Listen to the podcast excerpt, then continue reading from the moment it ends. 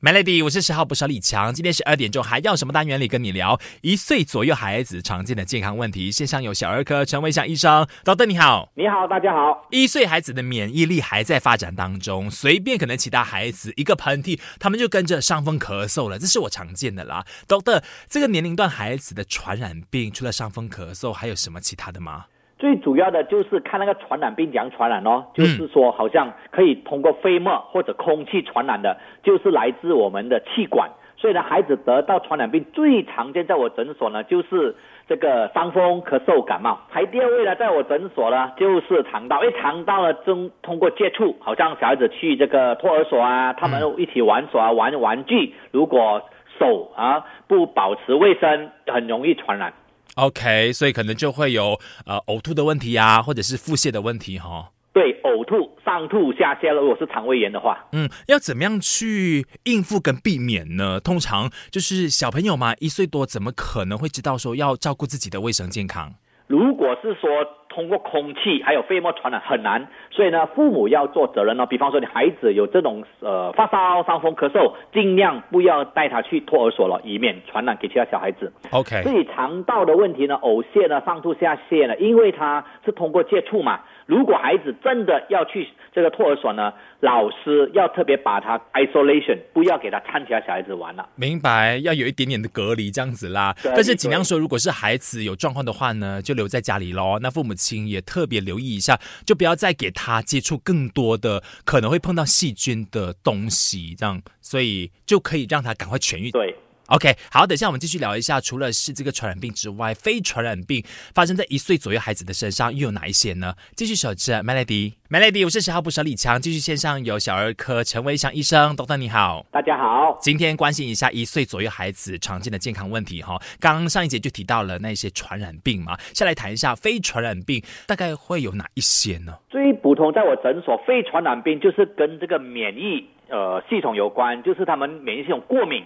比方说气管过敏就有像鼻子过敏症啊，嗯，哮喘啊，然后皮肤过敏症啊，湿疹哦，然后另外一个肠胃的就是便秘了。哦，OK，那我们先呃聊一下气喘啊，还是鼻子过敏的问题的话，这些都是先天问题吗？很多都是因为有家族的遗传，比方说爸妈其中一方面有敏感的体质呢。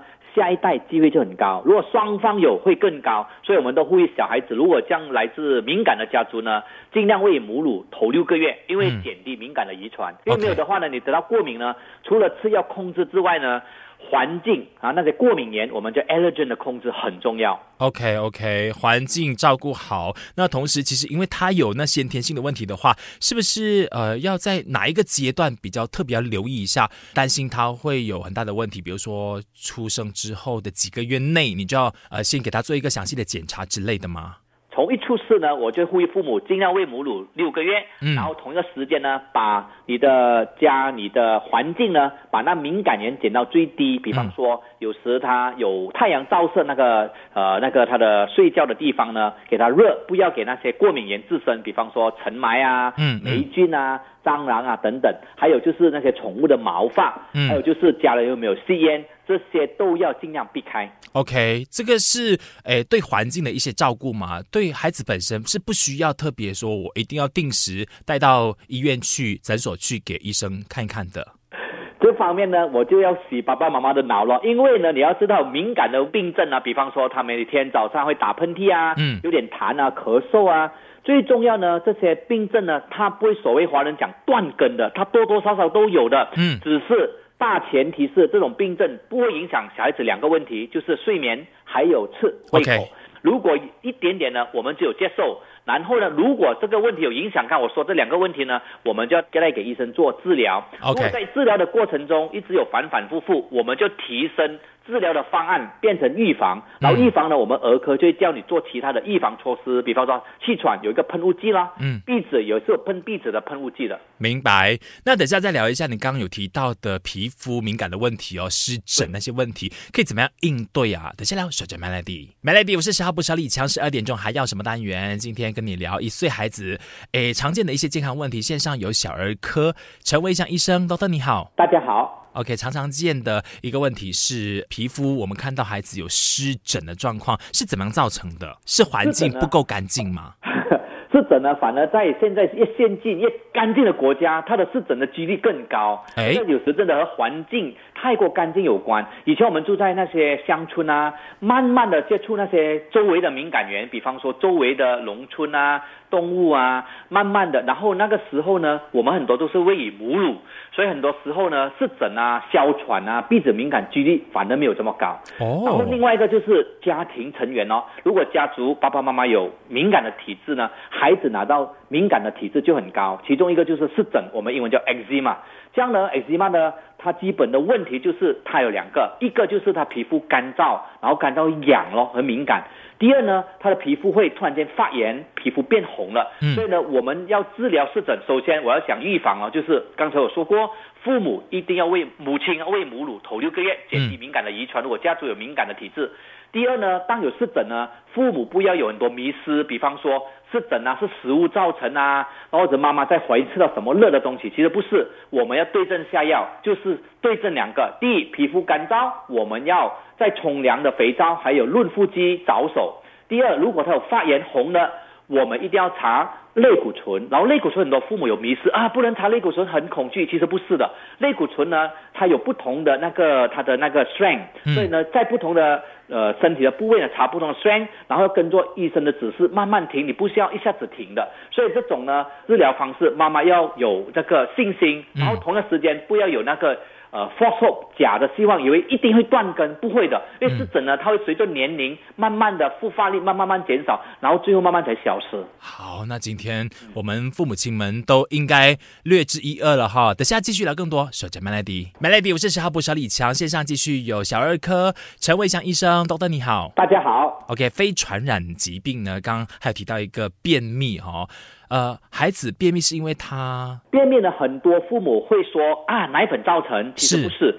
当孩子开始吃辅食品，就是固体食物呢，他的大便会越来越硬，是正常的。嗯，只是父母除了给孩子喝足够的水之外，他们忽略了那个纤维，纤维来自水果和蔬菜，缺乏了这个纤维呢，孩子容易便秘。所以在我诊所，很多孩子发生便秘都是一岁过后。嗯，OK，所以就是他们纤维提供足够的话，就是蔬菜水果固定的给他吃，他挑食，我们也要坚持让他吃，他就有办法可以解决掉这个便秘的问题吗？对，然后就是如果孩子有呃发生便秘呢，爸爸妈妈不要拖，你越拖越久呢，他一个恶性循环，孩子不敢去大便，那大便都留在。大肠更久、更干、更痛，他大便的时候甚至会吐血，所以孩子有便秘呢，我们快快解决掉。我们会暂时性给孩子吃大便软化剂，同样时间呢，确保他足够的水分还有纤维，然后给他忘记大便是痛苦的，把它快快解决掉。豆豆，我们知道说给孩子吃蔬菜水果是可以帮助他解决便秘的问题，可是哦，他们才刚刚接触辅食品，其实他们不是每一样食物都愿意尝试到。我们父母亲可以怎么做？哦，其实小孩子呢，很多都有挑食的，尤其那种孩子呢，来自爸爸妈妈的性格，比方说爸爸妈妈有些本身也很难接受新的食物，对，孩子有时候也是这样的，我们叫 new phobia，他很难接受新的食物，所以呢，孩子如果有挑食，最重要，父母不要以强迫的方式，我们要以慢慢的、逐渐的去。介绍新的食物，然后第二呢，用不同的方式，创意的比较高。比方说，香蕉他不敢吃，他不喜欢吃，你不要整条，你切花朵这样。好像火龙果也是帮助便秘吗？他整粒吃他不要，你可以打果汁或者弄萝莉包一粒粒慢慢的擦给他吃。还有那些饭菜也是如此。所以呢，最重要的我们要知道孩子的性格，不要用强迫，也不要用妥协，给他看电视机、手机吃一个小时也不可以的。然后爸爸妈妈要以身作则咯，在餐桌礼仪呢，很多父母都要遵守规则的，把那个 handphone 推到一边，我们全家人每一天团圆饭。这样他就有有这个气氛一起吃了。明白了。等一下我们继续再聊另外一个行为问题，就是，哎，我们看到孩子一岁左右还不太会说话的时候，你担心他语言迟缓症？OK？呃，到底是因为我们父母亲自己操之过急吗？还是真的要怎么样去察觉问题？等一下聊。守着 Melody，Melody，我是十号部小李强，十二点钟还要什么单元？今天有小儿科陈伟祥医生，Doctor 你好，大家好。到的一岁左右的孩子哈，已经是牙牙学语了。但是有的孩子可能会比较慢一点点。我们要怎么断定他其实是一个病症，还是他其实只是不爱说话而已？OK，在小孩子的那个头脑成长那个里程牌呢，我们都有一个时间表的。当然有些慢一点点，所谓的慢一点点的慢到多少，我们就要介入去做诊断什么事件呢？所以呢，孩子呢，爸爸妈妈都知道，六个月呢都开始讲话了，爸爸妈妈的声音。OK，我们给他到十八个月，十八个月就是大不了，一定最少有两句有意思的单字。嗯，如果到十八月两。的那个两个单字都不会呢，我们就要评估。这样父母要知道，讲话呢有分三个部分：听觉 （input），然后 input 过后呢，跑到头脑，我们要 process 哦。嗯。OK，然后 process 过后呢，他要通过神经线来控制我们的口腔肌肉讲话。是。所以当十八个月呢，请记得孩子还不会讲两句单字呢。首先，我们一定要去检查他的听觉有没有问题，很重要。嗯，如果他过关了，第二个评估就是行为评估，看的 process 方面有没有自闭症和过动儿。嗯，到了两个都过关，第三就评估他的。语言发音，这个叫语言治疗师，看有没有语言缓慢症。嗯，如果这三个都没有的话呢，还有语言缓慢呢，我们就要看他有其他的症状没有了。是。不过这个时候很多父母就以为他是不是好像膝带，然后那个石头膝带气蕾干很明显，而讲话缓缓慢，不是的，那些讲话一流的讲话不准罢了。OK。